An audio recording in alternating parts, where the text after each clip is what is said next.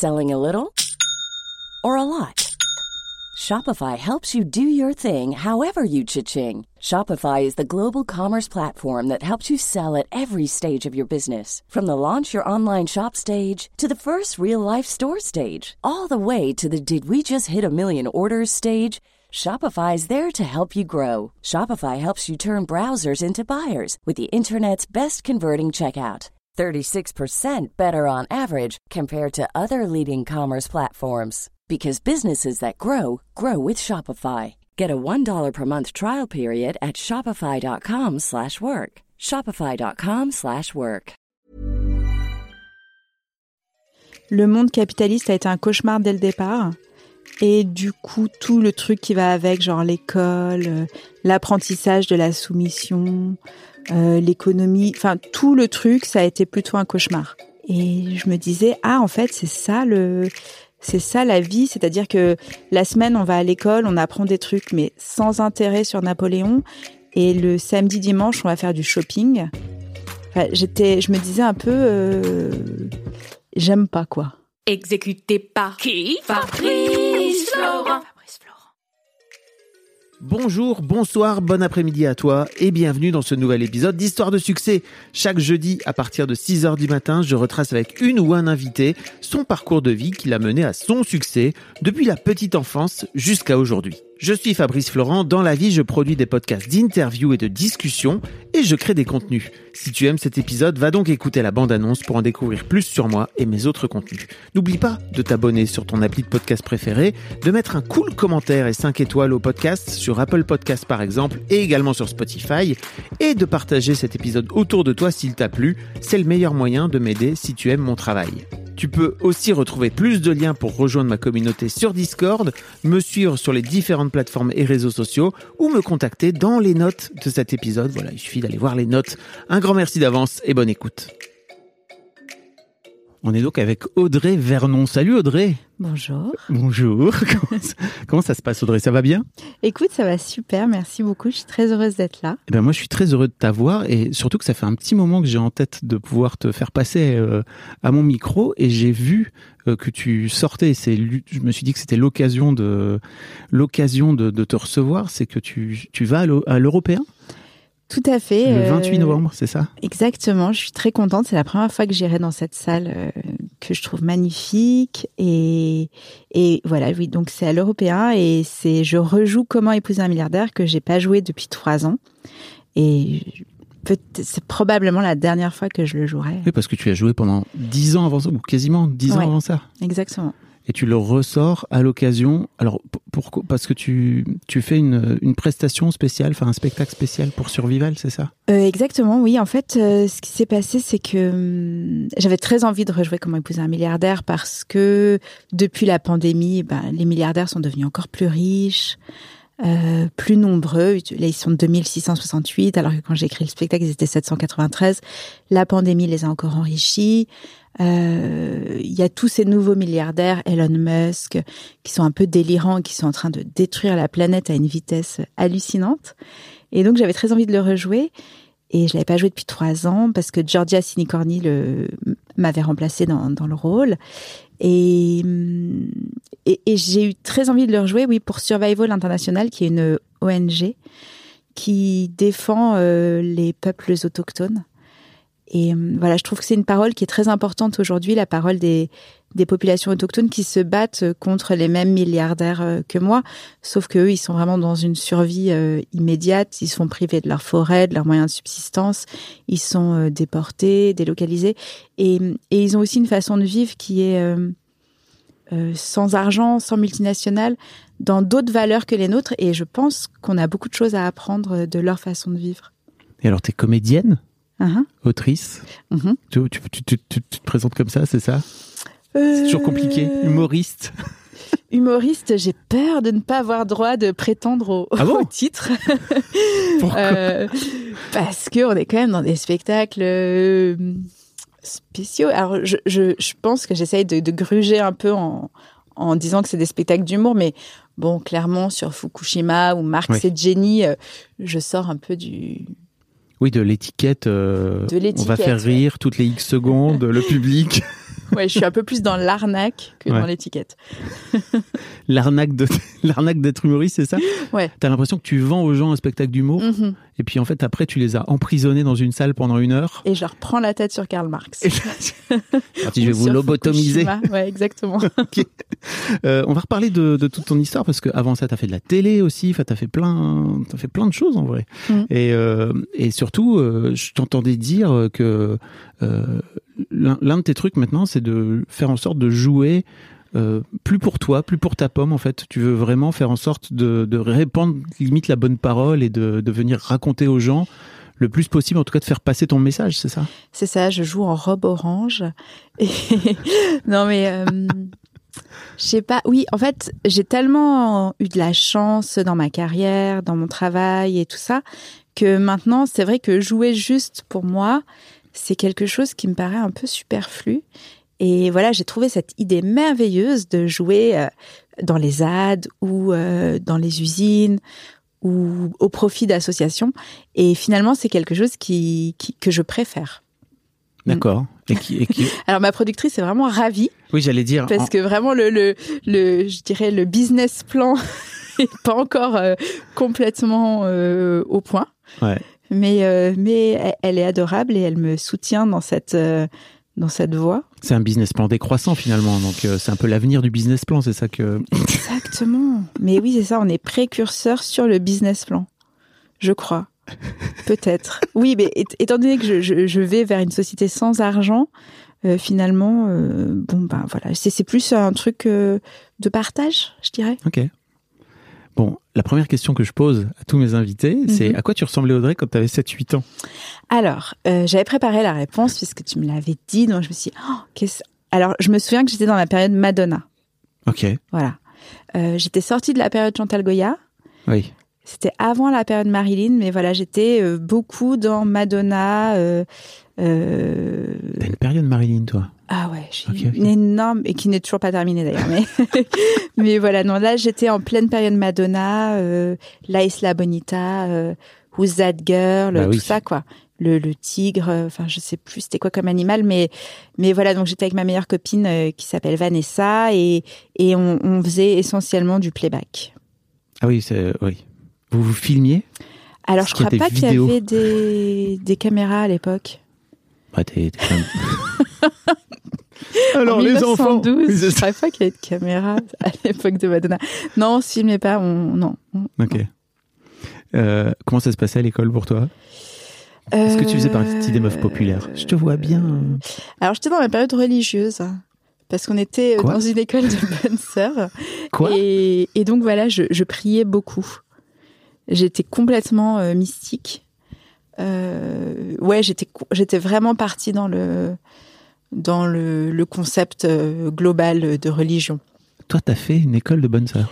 Bah, disons que c'était une école catholique euh, privée Ouais. euh, n- normale, mais qui était euh, les, les, les maîtresses étaient encore des, des... Les bonnes sœurs, quoi. Alors je me souviens plus si elles étaient vraiment religieuses religieuses, mais en tout cas il y avait la messe le jeudi matin et moi je croyais tout ce qu'on me disait. Donc je me souviens quand ils nous disaient si vous n'allez pas à la messe le dimanche c'est un péché mortel, j'étais Ah, allez c'est bon toute ma famille va mourir super. Enfin oui j'étais vraiment euh, très icône euh, tout ça quoi. La bonne culpabilité, là, à 7-8 ans, quand même. Hein. C'est bim, hein. Hmm, c'est- ah, c'est marrant, c'était pas trop la culpabilité, non, c'était plutôt, Ah bah. j'étais assez joyeuse vis-à-vis de vis-à-vis de la religion, j'aimais bien la messe et tout ça. Euh, mes parents moins, donc ils, ils ont fini par m'enlever de cette école. Ah, tes parents, ils t'avaient mis dans un lycée privé catho euh, en n'étant pas Bah, forcément. disons que c'était ce qu'il y avait de plus près Ouais. de, de la maison, donc. euh, Mais j'étais hyper contente parce que j'ai rencontré ma meilleure copine et puis que, enfin, c'était plutôt une période, euh, une période joyeuse. Ok. Mm.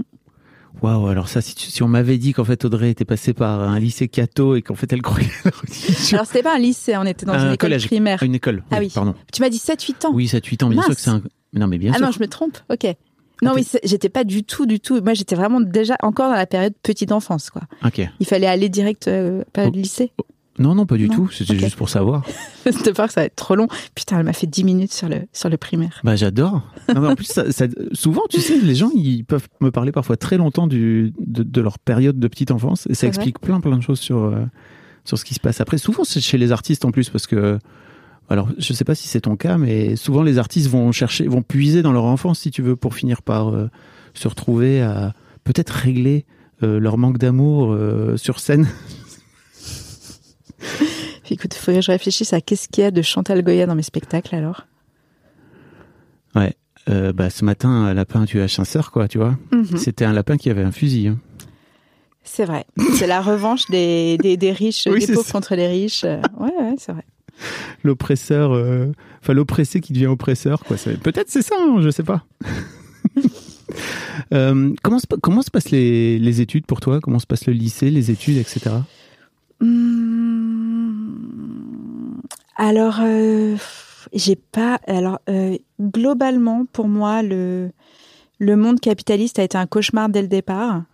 Et du coup, tout le truc qui va avec, genre l'école, euh, l'apprentissage de la soumission, euh, l'économie, enfin tout le truc, ça a été plutôt un cauchemar. Ok. Euh, C'est-à-dire que je, je te donne un seul exemple, mais la grossophobie, par exemple, à l'école, Ouais. a été un souvenir difficile. Alors, c'était pas moi qui étais victime de ça, mais euh, des amis proches. euh, enfin, tout ce truc de, de violence un peu euh, qui n'était pas du tout euh, modéré par les adultes. Et je me disais, ah, en fait, c'est ça le, c'est ça la vie, c'est-à-dire que la semaine on va à l'école, on apprend des trucs mais sans intérêt sur Napoléon et le samedi dimanche on va faire du shopping. Enfin, j'étais je me disais un peu euh, j'aime pas quoi. T'étais déjà anticapitaliste, euh, genre au lycée, quoi. Mais même pas au lycée en fait, avant, avant. ça, Ouais ouais. tu disais que c'est c'est vain. Quel est l'intérêt? Ah ouais. Ah ouais? Ah ouais, ouais. Vraiment, je me disais c'est nul. Ok. Et tu trouvais où de la, tu trouvais où de la joie alors? Eh ben euh, quand j'avais 11 ans, mes parents m'ont inscrit dans un cours de théâtre. Ok. Et ça, ça a été vraiment la libération. Je me suis dit, ah, mais il y a autre chose de plus intéressant. Et, et là, j'ai découvert les textes de Tennessee Williams. Bon, à 11 ans, je, je jouais des trucs de, de femmes qui se font violer. et tout. Je pense que je captais rien à ce que je racontais, mais la beauté des textes était, euh, était vraiment un grand soulagement. Et puis pouvoir jouer, pouvoir, euh, oui, disons, euh, faire quelque chose en commun, je dirais, euh, qui avait plus de sens pour moi que d'apprendre les fractions. Ouais. Euh, je pense que c'était vraiment l'aventure euh, commune de faire un spectacle. C'était plein d'endorphines, de- d'aller jouer, de préparer, de les costumes et, et voilà. Et assez vite, je j'ai rejoint une troupe qui s'appelait les Speed Polochons. Ok. Voilà, euh, on était une, je sais pas, une dizaine. Et il y avait Karine Dubernet d'ailleurs. Ah ouais, si- fou. Bah oui. Karine. Euh, on était à Marseille, il y avait ma copine Julie, Guillaume Bouchet, enfin Marc Pistolesi, il y avait plein de, de comédiens que, qui sont toujours comédiens Mm. aujourd'hui, sauf Julie, mais qu'on embrasse. Coucou Euh, Julie. Tu nous écoutes. mais qui fait des trucs super aussi. Et voilà. euh, et donc, on, on- euh, j'ai rejoint leur troupe et on montait des spectacles. As humans, we're naturally driven by the search for better. But when it comes to hiring, the best way to search for a candidate isn't to search at all. Don't search, match with Indeed. When I was looking to hire someone, it was so slow and overwhelming. I wish I had used Indeed. If you need to hire, you need Indeed. Indeed is your matching and hiring platform with over 350 million global monthly visitors, according to Indeed data, and a matching engine that helps you find quality candidates fast. Ditch the busy work. Use Indeed for scheduling, screening, and messaging so you can connect with candidates faster. And Indeed doesn't just help you hire faster. 93% of employers agree Indeed delivers the highest quality matches compared to other job sites, according to a recent Indeed survey. And listeners of this show will get a $75 sponsored job credit to get your jobs more visibility at Indeed.com slash podcast. That's Indeed.com slash podcast. Terms and conditions apply. Amateur. Alors, je sais pas si on dirait amateur. Enfin, c'était mi-amateur, mi euh, semi-amateur, je sais pas. Enfin, en tout cas, on jouait euh, une, une ou deux pièces par an, qui étaient vraiment, vraiment chouettes.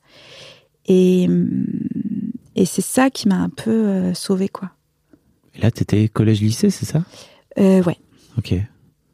Et de, Tu fais quoi après tes études euh, Enfin, après le, après le bac, tu fais quoi comme études tu, tu te dis, OK, let's go, let's go dans le théâtre ou? Alors, euh, ah ben c'était une époque aussi, donc moi je vivais à Marseille, et il y avait aussi euh, euh, Titoff. Ouais. Titoff et son producteur, enfin c'est c'était pas du tout son producteur. En fait, moi j'étais copine avec toute cette bande, Titoff, Jean-Philippe Bouchard, et et donc j'évoluais un peu dans ce dans ce, ce monde. Ils étaient plus âgés que moi, mais voilà, c'était des gens que je que j'aimais beaucoup. On jouait beaucoup à la contrée, aux cartes. À la contre, je la connais pas ce jeu. C'est un peu comme la belote, mais voilà. on- donc on- en gros, c'est une époque où moi j'étais en hippocagne, donc je faisais des études assez sérieuses, tout en jouant aux cartes l'après-midi et en jouant euh, au théâtre le soir. Donc il y a eu un moment où où le lycée Thiers et Hippocagne, euh, ils m'ont dit euh, en fait euh, ça va pas être possible de passer en cagne parce que le niveau global est pas vraiment en adéquation avec les attentes. Et donc là, j'ai arrêté de, de faire des études. Enfin, pas vraiment. Après, j'ai encore fait une licence d'histoire, parce que j'avais quand même un gros doute sur ma capacité à, à être comédienne, Ok. Et en tout cas à vivre de ce métier, et puis même, enfin, juste à y arriver. Tes parents étaient pas du tout dans, dans le milieu artistique ou? Non, pas du tout. Pas du tout. Et vraiment avec aucun indice de qu'est-ce qu'il faut faire euh, pour. euh, Oui. pour, euh, ouais. C'est quoi, les, ça, c'est quoi. quoi les étapes à- Non, vraiment aucun indice. Donc moi, un petit peu, j'avais, ben, j'étais déjà, j'avais fait euh, des, des- j'avais déjà commencé. J'étais au conservatoire de Toulon. J'étais, j'avais déjà mis, un peu mis le pied dans les études de théâtre, mais tout en menant des études en, en parallèle. Et hum, j'ai gardé ce, ce truc un peu double pendant deux trois ans. Et jusqu'au jour où j'étais à Paris. En fait, avec ma copine Élise, on s'est rencontrés euh, à l'ERAC, une école de théâtre à Cannes. Et euh, Donc t'as quand même fait, une... enfin t'as quand même fait cette école de, de théâtre. ouais. Ok. Et euh, je sais plus c'est quoi la question. Bah en fait en gros, moi je cherche toujours un petit peu les, les différents chemins, tu sais, qui t'ont amené Hmm. à, à faire ce que tu ce que tu faisais quoi. Donc à un moment donné, t'atterris à t'atterris chez Canal, c'est ça? Ah ouais, mais ça C'est plus tard Plus tard. Ah. Oui. En fait, donc ce qui se passe, je suis à Marseille, je fais cette école de théâtre à Cannes avec ma copine Élise et Estelle, qui sont toujours mes copines actuellement. Donc c'est vraiment des, des copines Ah ouais. comédiennes aussi. Donc euh, voilà, on, on est toujours euh, toujours très proches. Et puis Élise me dit, il faut qu'on fasse le conservatoire du 10e à Paris parce que c'est le meilleur conservatoire. euh. Et donc toutes les deux, on était du Sud, donc et toutes les deux, on passe le concours d'entrée au conservatoire du 10e devant Jean-Louis Billot, qui était un professeur de théâtre un peu euh, mythique, parce qu'il avait été prof de Juliette Binoche. Ah euh, oui. et, et donc, on, on est prises toutes les deux, et c'est comme ça qu'on s'est installé euh, petite provinciale euh, à la capitale. Et, et voilà, c'était c'était assez incroyable parce qu'effectivement, ce conservatoire était génial. Il y avait plein de gens super. Il y avait Louis Garrel, par exemple, euh, Arthur Igual. Enfin, il y avait beaucoup, beaucoup de, jeunes gens qui n'étaient pas du tout euh, connus à l'époque, évidemment. On faisait tous nos études, en fait, euh, de théâtre. Mais disons qu'il y avait une, bonne émulation, une bonne ambiance. Et moi, je, faisais tous les petits boulots qui existaient. J'ai fait des trucs, mais n'importe quoi. Euh, parce que je savais pas du tout comment faire pour arriver à vivre euh, tout ça. Tes parents te finançaient pas tes, tes études ou Si, si, peu, oui, mais- oui, ils me finançaient, mais euh, j'étais serveuse dans un dans un dans un bar, dans un restaurant qui s'appelait le Calife, qui était un, un bateau péniche au pied Notre-Dame de Paris. Et c'est rigolo parce que la nouvelle scène Ah oui. est à l'emplacement de ce, ce premier de ce premier boulot. Je faisais énormément de figuration. La nouvelle scène qui est donc euh, le- qui est une péniche euh, euh, théâtre. Restaurant aussi qui fait resto. Et c'est un endroit où tu as beaucoup, beaucoup joué. Ouais, c'est un endroit que j'ai inauguré. même, en plus, oui, c'est vrai que tu as été, ouais. été un peu la marraine. Complètement. je suis contente parce que ça, ça se passe bien, donc Ouais. je suis plutôt heureuse. Je me dis, ouf, je l'aurais pas. Tu as été une bonne fée, c'est ça, au-dessus de leur berceau. En tout cas, ça va. Ok, donc tu es, figurante aussi, c'est ça? Tu fais beaucoup de figuration. Enfin, en fait, en gros, tu essaies de. T'essaies un peu de tirer ton épingle du jeu, c'est ça?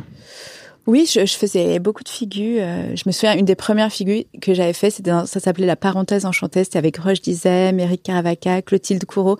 Et, euh, et oui, j'étais, vraiment, j'adorais en fait euh, les plateaux, les tournages, le maquillage, les loges. En fait, très vite, j'ai compris que être en communauté et réaliser quelque chose, c'était vraiment quelque chose qui, me rendait super heureuse. Mais j'avais quand même aucune. Euh... Ouais, je savais pas trop comment j'allais me débrouiller pour y arriver. Donc, je faisais plein, plein de castings pour des trucs, euh, n'importe quoi. Je, c'est marrant, j'en, reparlais il y a pas très longtemps. Je me souviens, j'avais fait une espèce de, truc où il fallait euh, se faire passer pour quelqu'un et livrer un témoignage, faire comme si c'était vrai. Puis il y avait une espèce d'animateur de télé qui était là et qui disait ah bon mais euh, vous avez été euh, la maîtresse du mari de votre mère, je sais pas quoi. Enfin un truc de, de télé comme ça. Je me souviens c'était à la plaine Saint-Denis que ça s'enregistrait et euh, et c'était j'ai été doublure lumière d'Ornella Mouti. Ah ouais? Ouais. Alors doublure lumière pour les gens qui savent pas, ça veut dire quoi? Ça veut dire que tu te poses là C'est-à-dire que euh, les c'était pour des publicités et donc euh, ben toute l'équipe technique fait tous les réglages sur toi pour euh, régler la lumière, le point, la caméra, etc. Et puis une fois que que ben ils sont contents de leur lumière et tout ça, il y a la, la, star qui arrive et qui enregistre sa prise. Et c'est vrai que Ornella Mouti, elle, elle était quand même incroyable. Elle avait une façon de bouger, de, de faire des, des retournées qui me fascinaient. Je la trouvais incroyable et, et vraiment, euh, enfin fascinante quoi. Donc voilà, j'aimais beaucoup être doubleur lumière aussi. Ok. Comme quoi ça mène à tout, hein, vraiment. Bah oui. Puis il faut, faut tester plein de boulots, enfin plein de petits boulots, c'est ça aussi que ça veut dire, quoi. C'est quand tu veux percer un peu dans ce milieu, faut pas hésiter à aller faire plein plein de trucs, c'est ça? Hmm, Oh oui, je pense. Après, il faut faire attention parce qu'il y a quand même des trucs un peu, euh, Mm. un peu dangereux, mais euh, mais euh, ouais, ouais, ouais. Il y a des trucs euh, que je déconseille, Mm. mais c'est vrai que oui.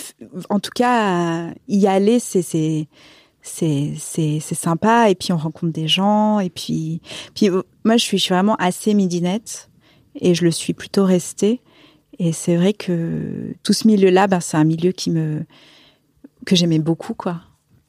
Le milieu du théâtre. Quand tu dis midinette, qu'est-ce que tu veux dire par là? Euh, je suis assez euh, assez fan. Ouais.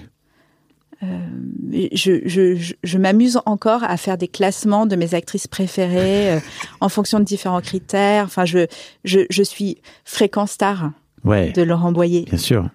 J'aimais trop. Pour les jeunes qui connaissent pas, c'était une émission d'interview euh, de Laurent Boyer sur j'ai- M6. j'ai- Ouais, j'ai un peu l'impression d'être en fréquence star. Ouais, tu vois. Rien que le nom de ton, de ton, ton podcast, je trouve ça incroyable. C'est ça comme Mais ça que j'aurais dû l'appeler, genre fréquence star sans Laurent Boyer. genre, Et sans star, en l'occurrence, euh, avec euh, moi. Wesh.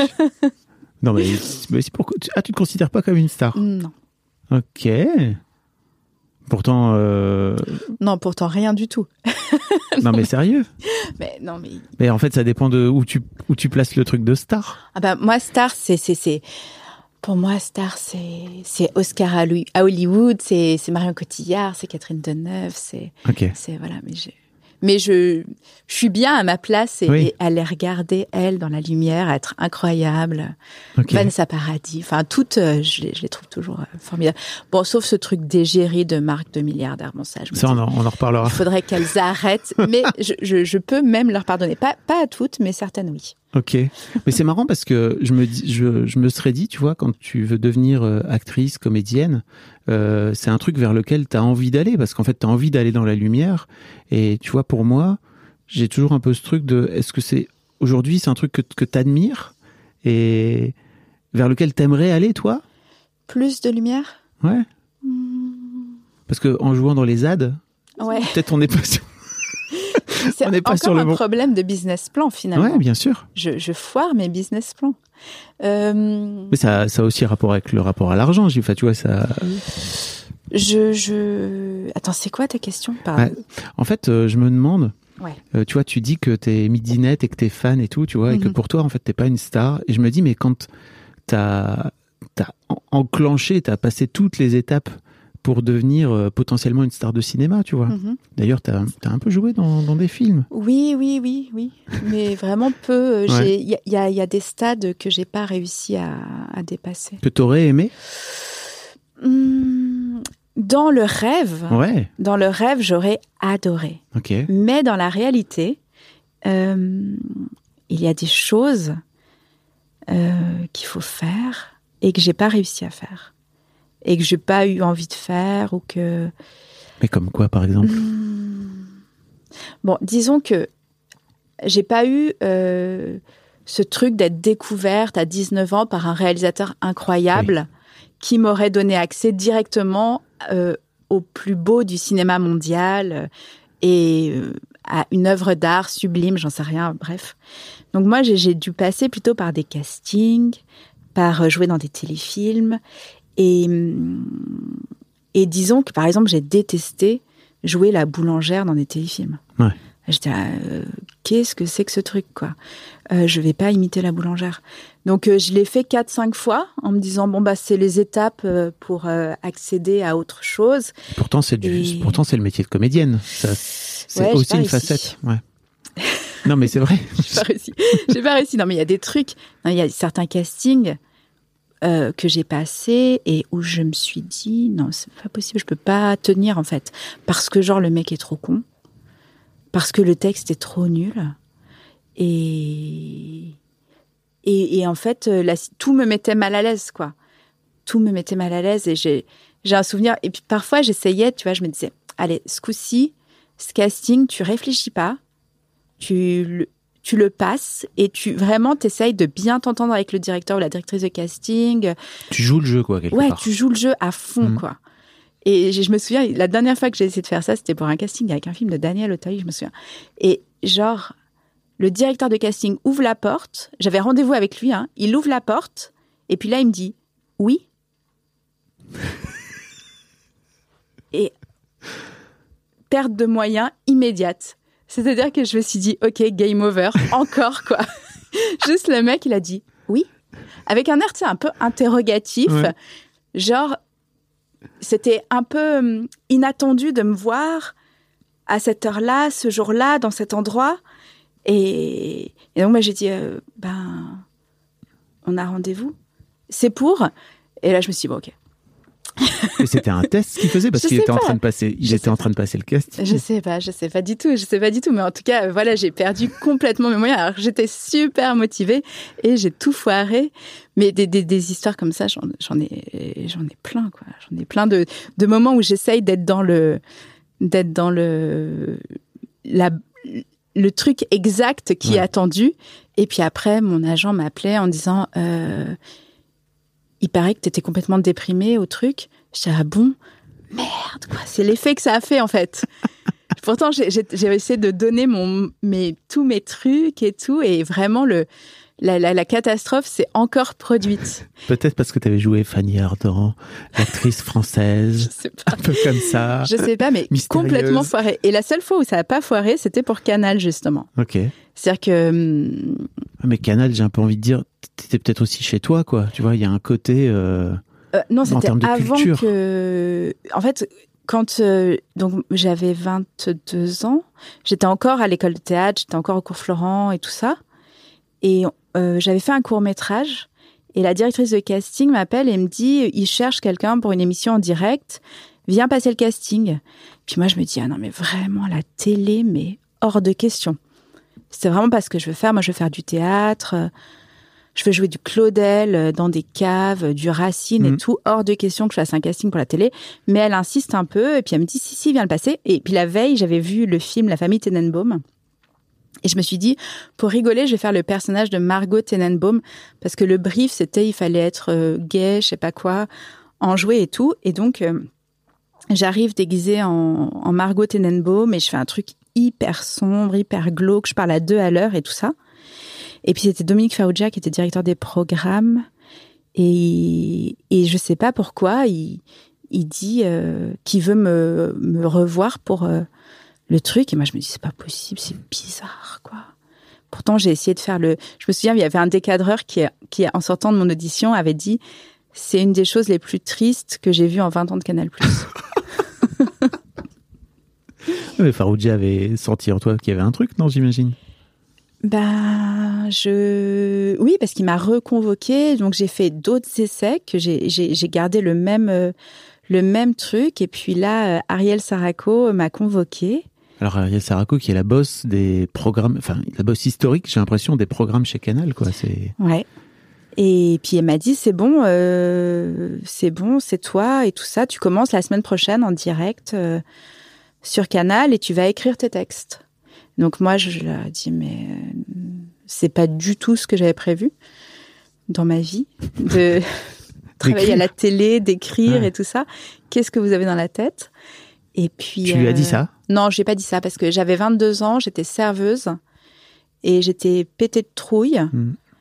Et hum, je me souviens, il m'avait dit, euh, j'avais demandé un week-end pour réfléchir quand même. Et maintenant, avec le recul, je me dis, j'étais complètement barge, quoi, parce que je, vraiment, je m'étais posé la question en me disant, je sais pas si je vais accepter. Et puis tout le monde m'avait dit, mais euh, si, en fait, accepte. C'est Canal Plus. C'est Canal Plus. Ça se refuse pas. Puis je me souviens, elle, m'avait parlé d'argent et puis elle me dit, euh, tu, tu, enfin, elle, m'avait posé des questions par rapport à, à la rémunération et tout ça. Puis elle m'a demandé combien j'étais payée. Et puis à cette époque, j'étais serveuse au calife et donc je lui dis, ben, 11 euros de l'heure. Et puis elle m'a dit, ah oui, ça va être plus. voilà, mais c'est marrant parce que je pense souvent en ce moment à, à Ariel, à aussi à tout- tout- toutes les personnes, les DRH, les producteurs qui étaient à Canal à, cette époque avec beaucoup de, de reconnaissance parce que parce que voilà j'ai- le souvenir de d'une période vraiment de bienveillance et de enfin, ça a duré dix ans mon ma- Mm. mon travail à Canal et j'ai vraiment passé dix années où j'ai jamais été euh, maltraitée enfin c'était tout le temps euh, tout le temps euh, à chaque fin d'année, Ariel me disait, bon, tu veux faire quoi l'année prochaine? Moi, je lui disais, oh, je veux faire juste Canal Plus décalé, ça me va et tout ça. Ah bon, t'es sûr, tu veux pas faire plus? Non, non, ah bah très bien. Enfin, ils avaient vraiment euh, un truc de... De, de- enfin, de jamais dire quelque chose de blessant. Puis ça, j'y pense parce que après j'ai travaillé pour France Inter et c'était Ouais. pas du tout la même chose. Et du coup, je, je me dis, il y a vraiment des différences quand même en, en fonction des, en fonction des, des, des gens. Finalement, des gens, hein, plus que. C'est même limite plus que des boîtes, parce que c'est. Pour moi, c'est plutôt. euh, ça, ça a l'air d'avoir changé chez Canal, quoi. Tu vois, la, la culture euh, C'est a l'air d'être un peu moins sympa. Je ne sais pas, mais qui dirige Canal Plus Je maintenant ne sais pas non plus. Faut pas dire son nom. Non, parce que sinon, Faut pas. C'est comme Candyman, on dit pas trois fois son nom devant un miroir. Mais en fait, c'est fou parce que pour moi, l'un des trucs qui fait que peut-être tu t'emmerdais euh, dans les castings, etc., c'est que, à mon sens, t'étais pas juste qu'une comédienne. En fait, t'a- t'avais le potentiel aussi d'écrire, non? Euh, bah, visiblement, c'est ce que Ariel Saraco euh, a. Dominique Farrugia ont, On repérait chez toi. ont repéré chez moi et, et c'est vrai bien avant que je le repère moi-même parce que pour moi il était j'avais pas du tout envie d'écrire j'avais pas du tout envie de donner mon avis sur le monde c'était pas du tout le ce que je voulais faire quoi j'ai complètement raté ma carrière Le star, le star d'Hollywood. non mais de tout en fait je m'en aperçois mince j'écris mais quelle nouille non mais oui c'était pas du tout ce que je voulais faire et puis finalement euh, je suis bien contente T'as fait ça pendant 10 ans chez Canal où tu faisais. En plus, c'est un exercice euh, exigeant, quoi. Pendant 10 ans, euh, pendant 10 ans, t'écrivais tous les jours de la semaine une- un, un programme? Euh, oui passé sur Canal Plus décalé, quoi. Ouais. Ouais, d'abord, il y avait eu la séance au choix, après, il y a les films faits à la maison. Et, euh, et puis, ouais, Canal Plus décalé, ça, c'était formidable parce que c'était pendant. bah, c'était vraiment une minute quotidienne de, carte blanche. Et donc, en fonction de mes lubies du moment, donc ça a été euh, Karl Marx pendant des mois, je pouvais tout à coup euh, faire. la seule contrainte, c'était d'annoncer le programme du soir. Donc, je pouvais faire euh, 50 secondes sur Marx et 10 secondes sur c'était quoi le programme du soir? Donc, c'était quand même une liberté, mais folle ce truc n'avait absolument aucune visibilité. Euh... Enfin non, c'était c'était assez dingue. Je, je me souviens un, jour ils me disent ah il nous reste du budget pour la fin de l'année. Euh, Tu veux un nouveau décor? Tu veux tu veux quoi Et je dis ah ben non en fait j'aimerais bien jouer avec un bébé tigre. Et puis se disent ok pas de problème. Et donc j'avais j'avais eu la chance de, de, de rencontrer un bébé tigre. Enfin voilà, tout était euh, délirant et puis dans une bienveillance euh, extrême parce que j'étais quand même mi-folle. Euh, enfin, je veux dire, quand j'étais dans des tripes, euh, que ce soit Marx ou autre chose, euh, quand j'étais dans des obsessions, c'était quand même assez présent. Tu es Et toujours non, un peu, j'ai Un l'impression. petit peu. Un petit Je sais pas, peu. J'ai l'impression que c'est un peu un trait de caractère qui a l'air de te suivre. C'est vrai. Malheureusement, c'est vrai. Mais, Mais, euh, pour- ça s'est apaisé quand même. Je veux dire, j'étais beaucoup plus. Mais tu dis ça, enfin les gens te voient pas, mais t'as un peu, t'as l'air un peu contrit, tu vois, de contrit de ah bah merde, en fait, je m'excuse un petit peu, mais pour moi c'est trop cool en fait de fonctionner comme ça, à base d'obsession et de non pas toi. Oui, oui, non, si, si. euh, oui, c'est- c'est c'est une chance quand on a les moyens de, de, de s'exprimer, surtout. Parce que c'est vrai que c'est- c'est. Il y a un événement fondateur aussi quand j'étais à Canal. C'était euh, les émeutes de 2005. En fait, je les ai vécues vraiment en direct. Et je me suis rendu compte du Les émeutes en banlieue euh, Ouais. qui avaient eu lieu en banlieue, euh, qui- suite à la mort des deux enfants. euh, de mômes là qui s'étaient fait poursuivre par les flaques. Tout à fait. Et euh, vraiment, ça, je me suis rendu compte du privilège unique, enfin pas unique, mais du privilège immense que j'avais, moi, d'avoir de la parole publique, qui était aussi dû à mes privilèges euh, euh, sociaux, je dirais. Mm. Et, et que, en face, il y avait des gens qui, pour s'exprimer, pour dire la vérité, n'avaient que des moyens de d'émeute, de et, et qu'en plus ils n'étaient pas entendus. Et c'est vrai que c'est- c'est c'est un moment où je me suis dit, mais en fait, euh, je peux pas parler pour ne rien dire parce que parce que j'ai une chance que beaucoup n'ont pas.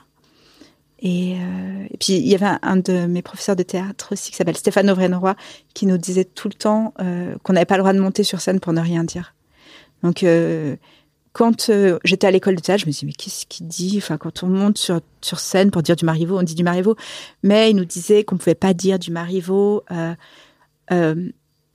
enfin, comme avant, comme après la Seconde Guerre mondiale. Enfin, que, en tout cas, toutes ces choses-là changeaient notre façon de d'être et de dire et de monter sur scène et tout. Et c'est des choses que j'ai vraiment comprises euh, à ce moment-là. Disons qu'à Canal, comme j'étais en direct euh, après les infos, je recevais ce qui se passait aux infos et je me sentais vraiment transformée. Et en fonction, ça, ça bouleversait un peu mes, mes textes. Et puis, j'étais aussi, euh, j'avais la chance d'être avec Paul Morera, qui est journaliste. Et euh, Qui était l'un des journalistes un peu historiques de Canal. euh, ouais, ouais, ouais. Des Et, et, figures de, de Canal à l'époque. ouais. et hum, comme je, je, je devais de temps en temps annoncer ces programmes, euh, en tout cas ces, ces documentaires ou ces émissions, donc euh, on se téléphonait et puis il me racontait aussi. Euh, il y avait aussi les auteurs des Guignols avec qui euh, je partageais les, la production. Donc euh, les auteurs des Guignols, je les voyais tout le temps dès que je venais tourner. Donc ça m'a créé aussi une culture, euh, une culture un peu de sur sur le monde quoi. Et et ça y est, je suis perdue. Non, mais je, je vois. Tu sais que, en fait, j'ai interviewé ton compagnon, Thomas, VDB, Mhm. et moi, j'étais convaincu que tu avais fait des études d'économie. Ah bah ouais, mais non. Pas du tout. Mais par contre, j'ai beaucoup lu des livres d'économie euh, pour écrire Comment épouser un milliardaire. J'allais au Virgin Megastore et au sous-sol, il y avait une librairie. Euh, et ils avaient beaucoup d'essais d'économie. Et donc, je les, je les prenais. Je, je prenais, il y avait un ascenseur direct. J'allais en haut au café. Je lisais à fond et tout. Je prenais des notes tout en mangeant. Ils faisaient un truc qui était assez bon. C'était des hamburgers. Il y avait des espèces de petites frites. Euh, c'était des, ham- des hamburgers, mais avec, euh, au lieu du pain, c'était une espèce de truc de frites, quoi. Waouh. De petits trucs de patates. Je sais pas, Ouais. c'était trop bon. Donc, je mangeais ça. Et puis, une fois que j'avais lu tout le bouquin, je redescendais, je ra- ramenais les bouquins. Je me souviens de la lecture de la bio de Sergey Brin et Larry Page à cet endroit. Donc, les fondateurs de Google. Ah, mon Dieu. Je me, je, je me souviens, je m'étais tapé toute la bio et tout ça. Et dans Comment épouser un milliardaire, il y a un petit passage sur les deux. Et, euh, et puis au bout des 400 pages, j'en ai fait euh, cinq lignes. Et je me suis dit, putain, mais pourquoi tu t'es tapé 400 pages sur ces gars? Mais j'ai découvert des, des- Je me souviens, c'est là-bas que j'ai lu le livre d'Hervé Kempf qui s'appelle euh, Comment les riches détruisent la planète. Hervé Kempf, qui est maintenant le directeur de Reporter, qui a créé Reporter. Et euh, Hervé, c'est vraiment, je l'aime trop, c'est quelqu'un d'incroyable. Et, et son livre, il a été très, très important pour moi parce que il a fait le lien entre écologie et milliardaire.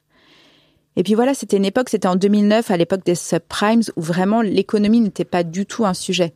Donc quand j'ai commencé à écrire sur les milliardaires, je me souviens, euh, tout le monde me disait, mais pourquoi t'écris là-dessus? Ça n'intéressera personne, l'économie. Et moi, pour moi, les inégalités, les riches et les pauvres, c'était vraiment un mystère que j'avais envie de, creuser. Et parce que j'acceptais pas le concept euh, d'inégalité. Mais en plus, enfin pour moi, t'écris pas sur l'économie. Enfin, t'écris sur l'économie, mais tu vends. Euh, encore une fois, tu vends un truc de comment épouser un milliardaire, quoi. Tu l'as. Ah, tu veux dire que tu, es en train de, tu es en train de révéler mon arnaque? Tu l'as marketé. Bah, mon énième arnaque. non, mais tu l'as très bien marketé. C'était ton objectif aussi de te dire, euh, ok, je vais faire en sorte, comme comme on le disait tout à l'heure, de prendre les, les, gens un peu en otage et de et de leur mettre euh, des trucs après leur avoir vendu une. Euh, Alors, je, je dirais pas que j'ai pris les gens en otage. je que des hommes et ton spectacle, il a un titre de télé-réalité, quoi.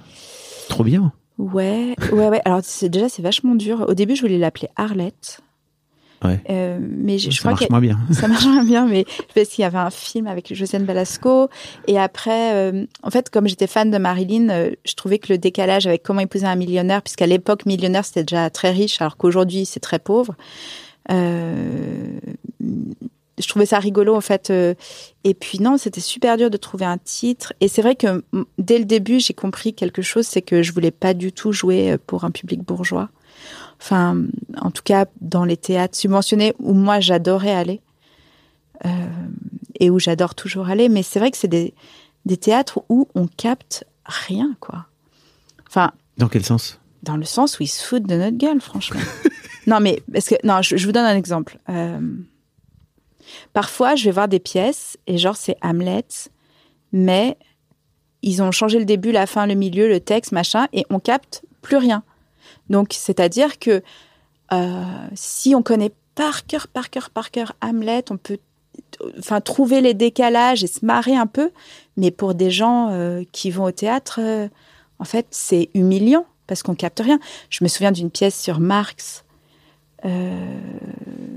pareil, où je suis allée la voir. J'ai écrit un spectacle sur Marx, j'ai travaillé sur Marx vraiment intensément et tout ça. Et je suis allée voir la pièce et j'étais là, je ne capte rien. Comment c'est possible que au théâtre, je ne capte rien dans un spectacle sur Marx et sur le théâtre? Et, voilà, et tout ça, ce, truc, euh, j'ai des souvenirs d'aller au Festival d'Avignon et de, voir des pièces et de me dire, mais qu'est-ce qu'ils font? Vraiment, et, et, je trouve que c'est pas du tout gentil euh, pour le public. C'est. Euh, ouais, c'est. Et, et, donc, voilà, ça, dès le début, c'était très clair que je voulais pas faire ça. C'est-à-dire euh, parler à un public convaincu qui lit Télérama, qui est de gauche. voilà, moi, je, je voulais vraiment m'adresser à un public populaire plutôt et Ouais, pas un public. Euh, ok. Voilà, c'est pour ça aussi que j'ai choisi cette D'où le titre. Euh, Mais disons que le one man show, euh, le seul en scène, c'est un format qui est plus populaire et qui est plus accessible, qui est moins intimidant, et donc on peut s'adresser à des gens qui se la racontent pas. Ouais. Parce que tu me disais aussi tout à l'heure qu'il y avait un truc qui était très fort chez toi autour du collectif et du fait de, de créer quelque chose ensemble, etc. En tout cas, quand tu étais, quand étais plus jeune. Mhm. euh, bah, c'est un peu. Alors, certes, tu es entouré quand tu fais un, un one man ou un one woman, euh, mais tu es quand même tout seul sur scène à la fin et c'est quand même toi qui as écrit. Enfin, tu vois, tu es revenu pour le coup sur une forme un peu plus individuelle, quoi. Oui, alors euh, curieusement, moi, j'adore le milieu, euh, le milieu du one man show et des humoristes et tout. C'est marrant, j'ai lu un, un truc, je crois, c'est dans Society, je crois, où ils dépeignent le milieu vraiment ah, comme un truc. Comme un truc atroce. Alors moi, je ne l'ai pas du tout vécu comme ça. J'ai je, j'ai énormément d'amis humoristes. Je crois, je crois. Parce qu'en lisant le truc, je disais, en fait, peut-être que tout le monde me déteste. Mais voilà, j'ai plutôt des souvenirs euh, de grande solidarité dans les loges euh, bah, ou dans les festivals ou dans le milieu, en tout cas, moi, j'ai j'ai vraiment, il y a énormément d'humoristes que j'adore, que j'ai fréquentés et avec qui j'ai l'impression qu'il y avait plutôt une communauté et, et de l'affection sincère, quoi. En tant qu'observateur, c'est un peu ce que j'ai observé aussi depuis 15 ans, quoi, tu vois. Ah Donc oui. je suis assez d'accord avec toi. D'accord. Bon, Mm. ça va, ça me rassure. Après, je crois qu'il y a des bandes, tu vois. Il y a des bandes d'humoristes, quoi. Tu vois, t'as la clique de France Inter. euh, après, ils se voient, mais en fait, ils se côtoient pas beaucoup plus que ça, si tu veux, avec, euh, bah, par exemple, euh, la clique de Bref. Tu vois, on parlait tout à l'heure de Kian, de Kian Kojandi, etc. Euh, ils se connaissent, et ils s'apprécient et ils font des trucs ensemble, si tu veux, mais c'est pas forcément la même bande. Ils traînent pas forcément ensemble, quoi. Tu vois ce que je veux dire ou pas? Bon, bref. oui, oui. Je crois que c'est un peu comme dans tous les groupes, quoi. C'est comme au lycée et les groupes sociaux, quoi. Ouais, mais je trouve qu'il y a plutôt beaucoup de solidarité et de respect, euh, j'ai l'impression, les uns pour les autres. euh. Enfin, on sait à quel point c'est difficile et Mm. puis j'ai l'impression que c'est un, un milieu plutôt solidaire. Ok. Donc tu, tu te lances dans ce spectacle que tu vas jouer quasiment 10 ans? Oui. Où tu. Bah tu. Comment. Tu, tu, tu crées une obsession pour, pour les milliardaires, c'est devenu ton obsession. J'aimerais bien savoir d'où ça te vient, en fait, euh, de vouloir euh, te focaliser sur les super riches. Parce que tu, tu disais un truc génial, que tu disais, il faut 30. Attends, il faut 11 heures pour compter de, de 1 Euh, à, à 1 million, c'est ça? 11 jours. 11, 11 jours. 11 jours pour compter de 1 à 1 million? Ah, attends, Oui, non, oui. c'est long quand même. Oui. Compter jusqu'à un million. Et il faut 31 jours. Il faut 31, euh, il faut 31 ans pour compter jusqu'à un 31 milliard. non, non mais. Et on, on rappelle quand même pour ceux qui, qui ne le savent pas que l'homme le plus riche du monde a 196 milliards. Quand j'ai écrit le spectacle, euh, il y avait 793 milliardaires et le plus riche avait autour de 40 milliards. Et aujourd'hui, ils sont 2668 et euh, le plus riche a 196 milliards. Donc c'est Elon Musk. C'est euh, Je crois même ce que c'est psychopathe. c'est Oui, pas plus c'est pas plus de 200 même je crois. Enfin moi j'avais lu un truc mais bref. Euh, ça En fait- dépend des jours parce que Ouais, la c'est ça. valorisation boursière monte, descend et donc euh, voilà là, il a dépensé 44 milliards dans Twitter donc hop 44 de moins. Mais c'est vrai que finalement comme leur comme leur fortune est énormément axée sur l'évaluation boursière de leur Oui, ça peut s'écrouler en deux secondes. Ça, ça, ça me rassure un peu parce que Elon Musk, j'aimerais vraiment qu'il n'ait plus les moyens de d'envoyer euh, autant de CO2 dans l'atmosphère Ouais. que un milliard de personnes dans toute leur vie. Voilà. Et lui, il peut envoyer en 9 minutes autant qu'un milliard de personnes dans toute leur vie. C'est un petit peu. Je pense qu'il faut lui enlever les clés du. Les bah, clés de la sais, boîte. comment- je sais pas comment on peut faire ça. Bah. pff, À part une révolution et lui couper la tête quoi tu vois. mais- Non, bah non, non, non, non, juste. euh, non, Mettre je en pense que. Hmm, Je pense sincèrement parce que c'est rigolo. Il y, a, d'un- il y a pas très longtemps, j'ai vu qu'il y a une des milliardaires euh, qui était entrée dans la liste de Forbes et euh, qui était devenue milliardaire en révolutionnant le monde des tests sanguins, qui là est actuellement euh, en prison parce qu'en fait c'était une arnaque. Ah oui, il y a Et eu des que- séries sur elle et tout, c'est complètement dingue. Hmm, non, je pense que tu, par- tu parles d'une autre. Ah ok, Ouais, peut-être. elle, euh, c'était Elizabeth Holmes. Je ah crois. oui oui, c'est ça. Et elle, a- elle a Ah, il y en a encore une autre qui a oh, putain, c'est. Mais voilà, mais je pense que du coup, Elon Musk, c'est possible que que voilà que que- qu'on se rende compte que c'est une vraie arnaque. D'ailleurs, euh, il a fabriqué son truc là qui s'appelle l'Hyperloop, ce- cette espèce de train qui va en comme une sarbacane géante et tout ça. Et qui a investi dans l'Hyperloop? La SNCF française. C'est pas vrai. Ouais. Je dis, oh la flemme. Moi, j'ai plus de RER après 22h30. S'ils pouvaient mettre trois, trois sous dans les RER, ce serait sympa. Ouais. Et euh, mais tu vois, l'autre truc dont je voulais te parler, c'est euh, il y a un truc. euh, tu vois, la, l'ex-femme de Jeff Bezos a, hé- a hérité, enfin récupéré, pas hérité pour le coup, a récupéré la moitié de sa, de sa fortune après son Divorce. son divorce. Très très bien, Mackenzie Bezos. Oui. Évidemment, elle s'est mariée sous le régime de la communauté. Très important quand on épouse un milliardaire. Mais ceci dit, euh, non, elle, elle a pas épousé un milliardaire, elle a épousé Jeff Bezos qui à l'époque était Tout à fait. personne quoi. le flair. Ouais, je- je- le flair. Elle a pas épousé un milliardaire. Je crois que si elle avait épousé un milliardaire, ça aurait pas été le même euh, contrat de mariage, quoi. Clairement. On sait pas. D'où vient, d'où vient cette obsession pour les milliardaires? Euh, bah, disons que quand j'ai commencé à vouloir écrire sur les inégalités, sur les riches et les pauvres, euh, je me suis aperçue que ces types, euh, ils sont incontournables malheureusement. Je veux dire, je pense que si on regarde dans cette pièce qui est un studio d'enregistrement Euh, Ah oui, il y a je forcément des pense trucs. qu'on peut trouver deux, trois euh, traces de Warren Buffett, euh, Bill Gates. Non, tu, tu- Dama- tu as des chaussures qui n'appartiennent pas à un milliardaire, j'admire. Bon, une montre, Tim Cook. Une montre de Tim Cook, tout à fait. Ouais, euh, bon, voilà, il y a des. J'ai un téléphone Apple. ah oui, j'avoue, j'avoue, j'avoue. Bah, après, il y a forcément des trucs qui viennent de chez Amazon, tu vois, d'une manière ou d'une Mais autre. quelle horreur, quelle horreur. Mais oui, oui, effectivement. Donc, je, je me suis aperçue que ces types, c'était un peu comme des péages, quoi. Genre, en fait, il n'y a pas d'autre route. On est obligé de les traverser et de leur filer une partie de notre travail. Et, et ils ont pris une, une puissance qui est gigantesque. Il y en a un qui parle de ça sublimement, c'est Jean Ziegler, un sociologue suisse. Et Jean Ziegler, il, il, parle de ça. Enfin, il, parle surtout aussi de la, de la faim dans le monde en disant que chaque enfant qui meurt de faim est un enfant assassiné.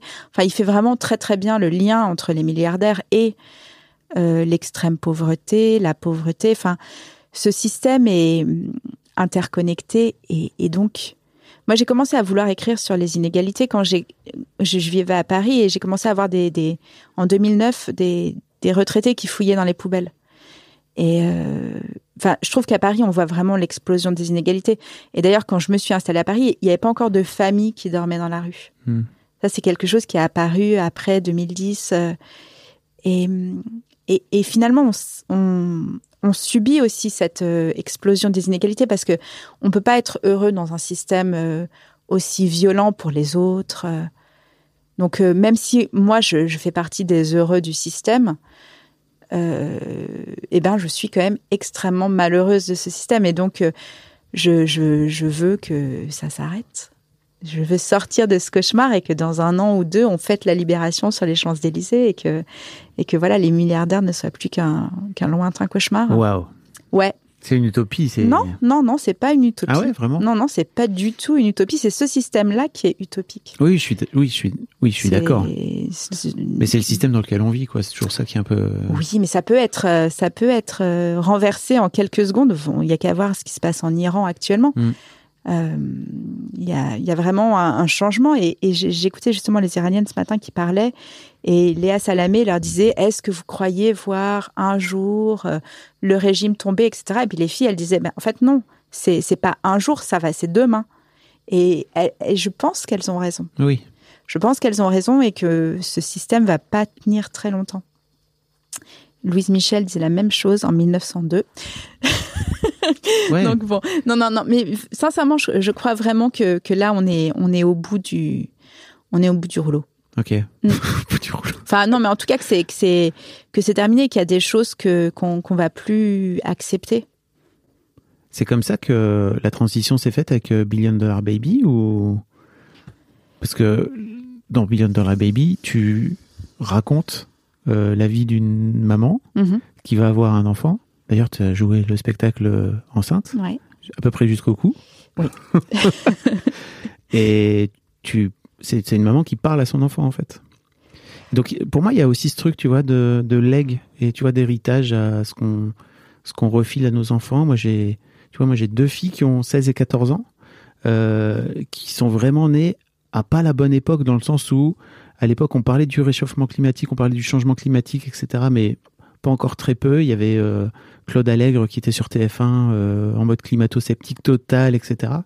Euh, et tu vois, j'ai l'impression que c'est vraiment ces, cinq dernières années où ça s'accélère en même temps que le, changement climatique justement s'accélère. Je me demandais, toi de ton côté, qu'est-ce qui t'avait donné envie d'écrire ce spectacle? Et de la, transition qui est-ce qu'il y a une transition avec comment épouser un milliardaire? Hum, disons que c'est. J'ai essayé d'écrire euh, une lettre à un bébé pour lui dire, euh, pour lui expliquer tout le système. Quand j'étais enceinte, euh, il y a vraiment quelque chose que j'avais du mal à accepter, c'est la guerre. Vraiment, j'ai voulu bosser sur la guerre. D'ailleurs, le spectacle s'appelait Char à canon à ce moment-là, et de me dire, en fait, c'est quoi ce truc, quoi, où on tue des bébés? Volontairement avec des armes. euh, La, la bombe atomique, tout ça me faisait hyper peur. Et donc, j'ai vraiment voulu travailler à fond là-dedans. Et puis, petit à petit, je me suis rendu compte que la guerre n'était que une espèce de corollaire de l'économie. En fait, il n'y a pas d'idéologie derrière. C'est juste, nous, on est les troisième plus gros vendeurs d'armes au monde. On vend à l'Arabie Saoudite, euh, pour qui bombarde le Yémen. Il y a des bombardements. Je- Jean-Yves Le Drian, François Hollande ont été des plus grands euh, bombardeurs de l'histoire, mais personne n'en parle. Et j'avais vraiment envie de me dire, euh, en fait, je vais dire que je suis pas d'accord. Parce que c'est extrêmement violent d'utiliser mon argent euh, pour faire ça et pour mettre en péril la vie de mes enfants et la vie des autres enfants, des autres femmes dans le monde. Et j'ai vraiment eu ce truc de dire, il faut... En fait, tiens, je regardais Handmaid's Tale là hier, Oui. et il y a vraiment des moments où je me prends pour June Osborne, tu vois, qui est à Gilead là. Oui. Et c'est pire pour elle. Ouais. C'est pire. Ouais. Bon. Mais en fait, pour moi, c'est pas OK non plus. Tu vois, il faut que je fasse comme si les smartphones, c'est génial. Alors qu'on sait qu'il y a des enfants qui extraient le cobalt dans les mines, qu'il faut du cuivre, de l'électricité, que l'électricité c'est du réchauffement climatique, que le streaming c'est la moitié de la consommation électrique d'Internet. Mais il faut que je dise, oh, mais merci les gars, vous avez fait le streaming, c'est vraiment la chose que je voulais. Mais en fait non, je veux pas le streaming. Euh, bon, c'est un peu contradictoire avec le fait que j'ai regardé Handmaid's Tale hier, mais mais en fait, je, je veux pas le streaming, je veux pas, je veux aller au cinéma à la préférais limite. aller acheter un DVD. Non, mais euh, disons qu'à partir du moment où il y a des enfants qui meurent dans le process, je préfère qu'on arrête. Donc c'est pareil pour les smartphones, pour les SUV, pour euh, l'industrie nucléaire, pour tout ça, il faudrait que on dise aux hommes qui fabriquent ça, c'est super, vas-y mon chéri, continue. Oui, oui, je te regarde. Et vraiment, en écrivant le spectacle, je me suis dit, ben, je vais être sincère avec toutes les choses où on me dit, mais c'est formidable, ma chérie. Euh, la marchandisation de l'eau, c'est génial. Tu veux puiser pour avoir de l'eau, euh, vas-y, t'as une corde et un seau et tout. Euh, par exemple, questionner l'électricité. Ça, c'était quelque chose de de- d'intéressant Bien sûr. parce que euh, l'électricité, on croit que ça existe depuis toute éternité, mais en fait, ça, l'électricité de masse, ça, ça a 70 ans. euh, et puis surtout son utilisation massive et je dirais même grossière aujourd'hui parce qu'on l'utilise vraiment pour euh, mettre des, des écrans publicitaires.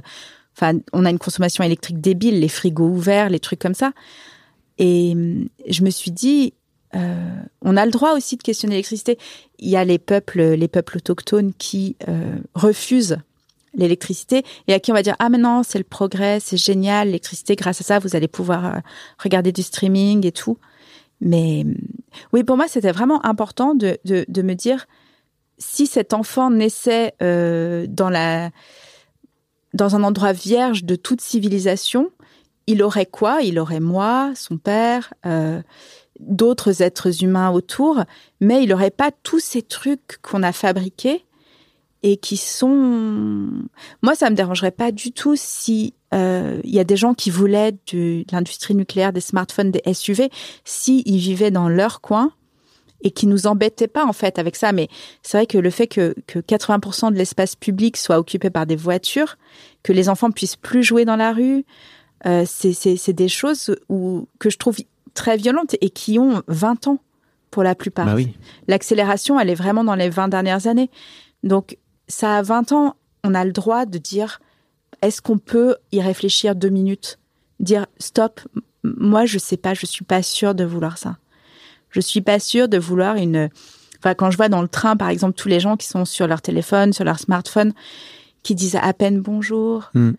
qui sont dans un monde virtuel et et qui sont dans une forme d'agressivité aussi, euh, parce que regarder des séries télévisées hyper violentes, quand on regarde, enfin de temps en temps je regarde ce qu'il y a sur Netflix, mais j'ai pas Netflix, mais c'est hyper violent. Il y a un niveau de, de pornographie, de d'agressivité, le monde décrit est immonde et hum, et c'est marrant parce que les gens un peu de droite, les éditorialistes et tout, ils se plaignent, ils parlent du wokisme, de la violence, du machin et tout. J'ai dit, ah, mais en fait, euh, posez-vous la question de qu'est-ce que les gens regardent. Enfin, adressez-vous aux GAFA qui, qui, qui, qui diffusent des, des choses hyper violentes. Oui, puis qui produisent en plus aujourd'hui. Ils font, ils font pas que diffuser quoi. Ils, ils financent aussi énormément. Mais c'est, tu vois, et en, fait, je comprends que toi de ton côté, tu te sois dit, alors moi, ce que je vais faire, c'est que je vais faire un business plan décroissant, et donc je vais faire en sorte. Enfin, tu vois, il y a plein de, il y a plein de, comment dire, de d'humoristes, tu vois, qui utilisent aussi. euh, par exemple Prime Video pour se faire connaître et pour aider et pour faire venir du monde dans leur salle, etc. Et euh, tu vois, je, je me disais à quel point toi, en vrai, tu gagnerais à, à aller sur Prime Video, à faire un peu d'entrisme. Toi qui as fait, toi qui as Euh, étudié Karl Marx. Prime Video, alors ça, ça, je pense que vraiment Prime Video, c'est comme avoir un smartphone pour moi. ouais. Ça, Donc t'as pas de smartphone. Hein, Non, non, je n'en aurai pas, je n'en aurai jamais. Mais euh, non, non, Prime Video, je, je, je, je comprends hein, Hmm. ceux qui. Ouais, non, je, je comprends. Je comprends. J'ai travaillé pour Canal+, euh, je travaillais pour France Inter, donc euh, je veux dire, j'ai aucune leçon à donner euh, d'antisystème quoi. Ouais, ouais. Mais non, mais Prime Video, personnellement, je, je n'irai pas. Je pense que faut pas que je croise euh, Jeff Bezos dans une rue mal éclairée. euh, Ça va mal se finir pour lui. Non, mais vraiment, enfin, je veux dire, le type brûle les invendus dans les usines. Son, son modèle, son business plan à lui est, est vraiment dégueulasse. Enfin, je veux dire, je, je peux pas lui donner un centime. Ouais, je comprends. Mais, euh, mais je, je pense qu'il s'en fout par contre. c'est ça le problème. C'est que lui il s'en fout de ce que je peux faire. Et par contre, le problème c'est ça, c'est que ce connard de Jeff Bezos a une influence sur ma vie et moi j'en ai pas sur la sienne. Zut, il va falloir que je trouve une solution. Devenir star d'Hollywood peut-être. Et ça, non. Ça, ça va être possible. Je, je vois pas bien le. Il faudrait qu'il y ait un- vraiment un gros, gros twist dans ma carrière là pour que ça arrive. Je. Je vois pas bien comment ça pourrait se passer. Mais euh, non, mais si. Très, très bonne. euh, bravo. Très bonne relance. Oui, parce que je me disais, tu vois, par exemple. Là, en ce moment, les cinémas, ils sont en train de crever, etc. Les théâtres aussi, à cause de Amazon, blablabla. Donc, je me dis, toutes Oui, a- les actrices. Il y a ça, mais il y a pas que ça. Il y a aussi, euh, je crois que les gens ont oublié ou ont perdu l'habitude de sortir avec le Mais Covid. oui. Il y a un truc. Non, mais à cause des comptes de smartphone, à cause de Ah, tu Netflix crois aussi, et ouais. tout. Bah oui, euh, Uber Eats, machin. Mais alors, donc j'ai eu une idée. C'est en fait, il- comme toutes les actrices qui sont égéries de marques de luxe, genre Chanel, Dior, tous ces trucs comme ça, elles justifient souvent le fait d'être égérie parce que grâce à ça, elles peuvent faire des petits films d'auteur. Je savais pas, mais Si, tu- souvent. je, te, je te crois là-dessus. je lis beaucoup d'interviews. Oui, j'allais dire, je te en fais tant confiance. que midinette. Mais euh, ce qu'il faudrait leur dire, c'est en fait de, mettre leur contrat d'égérie dans la balance en disant euh, à Macron, à toute la bande et tout, en fait, euh, faites en sorte de ultra bien financer le cinéma d'auteur. Sinon, on n'est plus égérie de marque de luxe. Ah ah. Et tu crois vraiment que Macron dirait OK, on va changer alors? Je sais pas si ça se joue au niveau de Macron. Euh, Bah si, je crois? crois aussi. Bah oui, parce qu'ils subventionnent à fond là les trucs genre Netflix, Uber, machin et tout. Si si, bah ils subventionnent à fond. Le, le cinéma français subventionne Netflix, t'es sûr Non, Macron. Macron? Oui. Enfin non, mais derrière Macron, il y a... Enfin, pour moi, derrière le cinéma français, genre le CNC et tout, je savais pas qu'ils finançaient Netflix. Non, euh, alors ça, j'en sais rien. Je crois pas, hein. Ça, je sais pas, mais je sais que le CNC, justement, est en train de, de, de, de, de baisser les subventions au cinéma d'auteur Ah oui. pour favoriser euh, plutôt le, le, le mainstream, quoi. Bah ouais. Donc, euh, ça, voilà, c'est pas possible. Bah écoute, il est temps de devenir... euh, Et gérer une marque de luxe pour Mhm. pouvoir mettre mon contrat dans la balance. Let's go, Audrey Mais je pense que Bernard Arnault n'attend que mon appel. Mais je, bah, Bernard, si tu nous écoutes, Voilà, je, je suis disponible pour avoir des gros diamants autour du cou, piqués dans des mines en Afrique. euh, est-ce qu'il y a un sujet sur lequel je t'ai pas amené, dont tu aurais aimé parler dans, dans cette interview? Peut-être les ZAD. bah, Qu'est-ce qui t'a donné envie, en fait, d'aller jouer dans les ZAD? Euh, Alors, je dirais que pendant le confinement, euh, on n'avait plus le droit de jouer.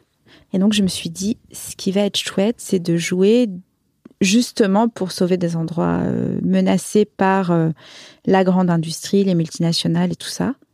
Et donc, j'ai demandé à, à aller jouer dans des endroits en lutte et des ZAD. Donc j'ai joué euh, pour les raffineurs de Total en Mm. Seine-et-Marne. Alors là, vous allez me dire ah mais c'est pas une ZAD ça. Mais T'as aussi les endroits, euh, tu, tu vas aussi jouer sur les, sur les piquets de grève, c'est ça? Non, mais oui, non mais ce qui est, ce qui est rigolo, c'est qu'il y a un lien entre les raffineurs et les ZAD.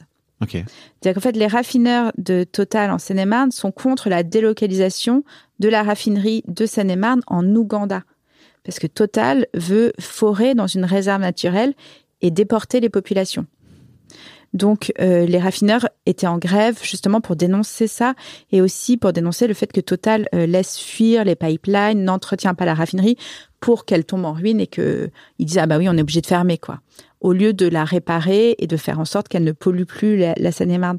Et donc, il y a vraiment un lien entre, entre bah oui, les raffineurs et les ZAD. Et puis, ce qui est très intéressant, c'est que ils sont très concernés par l'écologie, contrairement à ce qu'on peut croire. Et eux, ils sont pour l'amélioration de, des choses, en fait, pour pas euh, polluer au maximum, euh, tout ça. Et, et donc ça, c'était c'était vraiment super intéressant. Et après, je suis allée jouer euh, au profit des soulèvements de la terre dans plusieurs endroits contre la Farge, contre les méga-bassines. Enfin voilà, dans, dans, dans plusieurs endroits en lutte. Et hum, je sais plus pourquoi je dis Qu'est-ce qui ça. t'a qu'est-ce qui t'a donné envie d'aller jouer dans ces endroits en lutte, comme tu dis? Pour moi, c'est quand même très important d'essayer de sauver euh, le plus possible les terres, les terres fertiles, que ce soit à Saclay ou à d'autres endroits.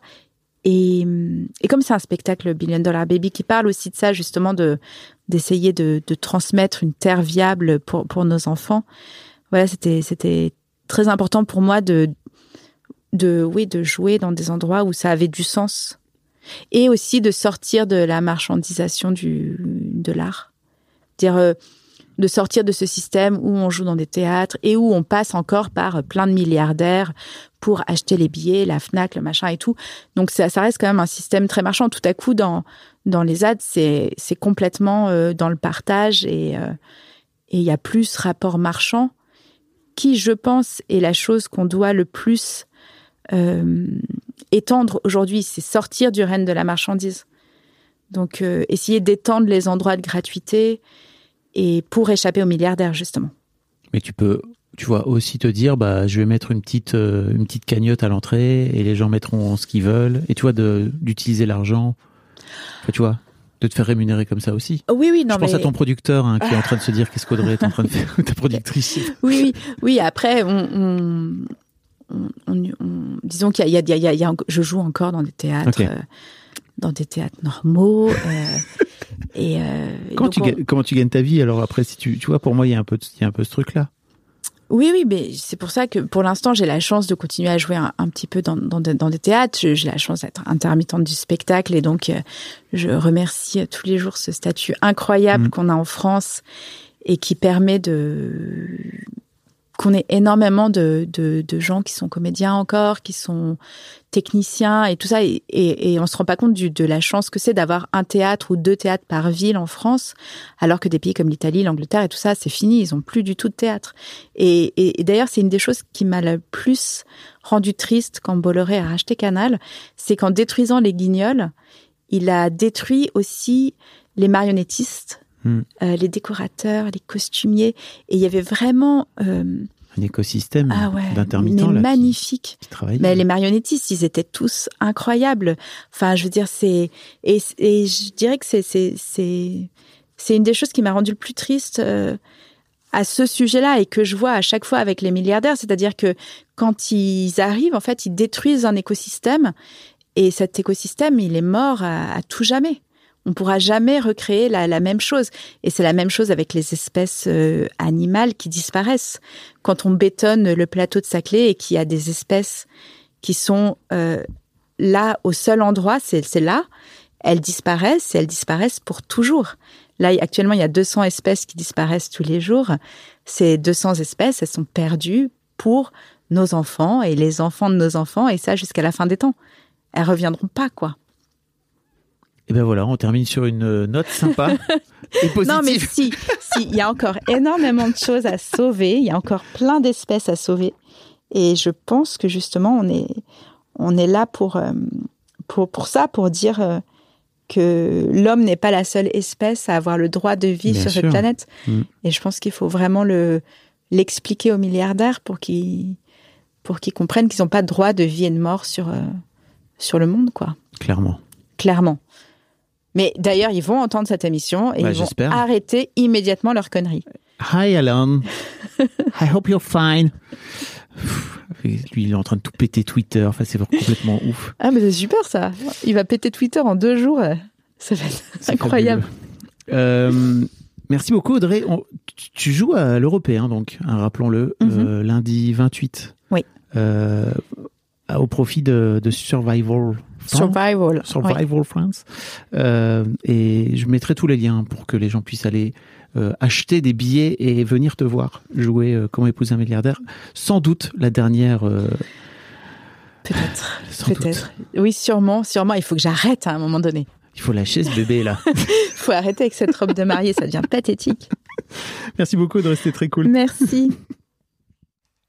Un grand merci à toi d'avoir écouté jusqu'au bout. N'hésite pas à t'abonner au podcast dès maintenant pour ne manquer aucun épisode. Tu trouveras tous les liens dans les notes de cet épisode justement. Tu pourras également retrouver chaque veille d'épisode un extrait qui, je l'espère, te donnera envie d'écouter l'épisode complet le lendemain.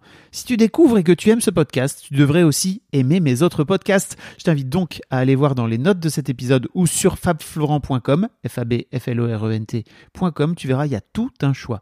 Je te mets aussi dans les liens comment t'abonner à ma newsletter où je t'envoie régulièrement des nouvelles, comment te connecter à mon Discord, comment me contacter ou encore mes différents réseaux sociaux, etc. etc. Tu l'as quoi. Merci encore pour ta précieuse écoute et d'ici au prochain épisode, je te souhaite une très belle vie. Even when we're on a budget, we still deserve nice things. Quince is a place to scoop up stunning high-end goods for 50 to 80% less than similar brands. They have buttery soft cashmere sweaters starting at $50, luxurious Italian leather bags, and so much more. Plus, Quince only works with factories that use safe, ethical, and responsible manufacturing. Get the high-end goods you'll love without the high price tag with Quince. Go to quince.com slash style for free shipping and 365-day returns.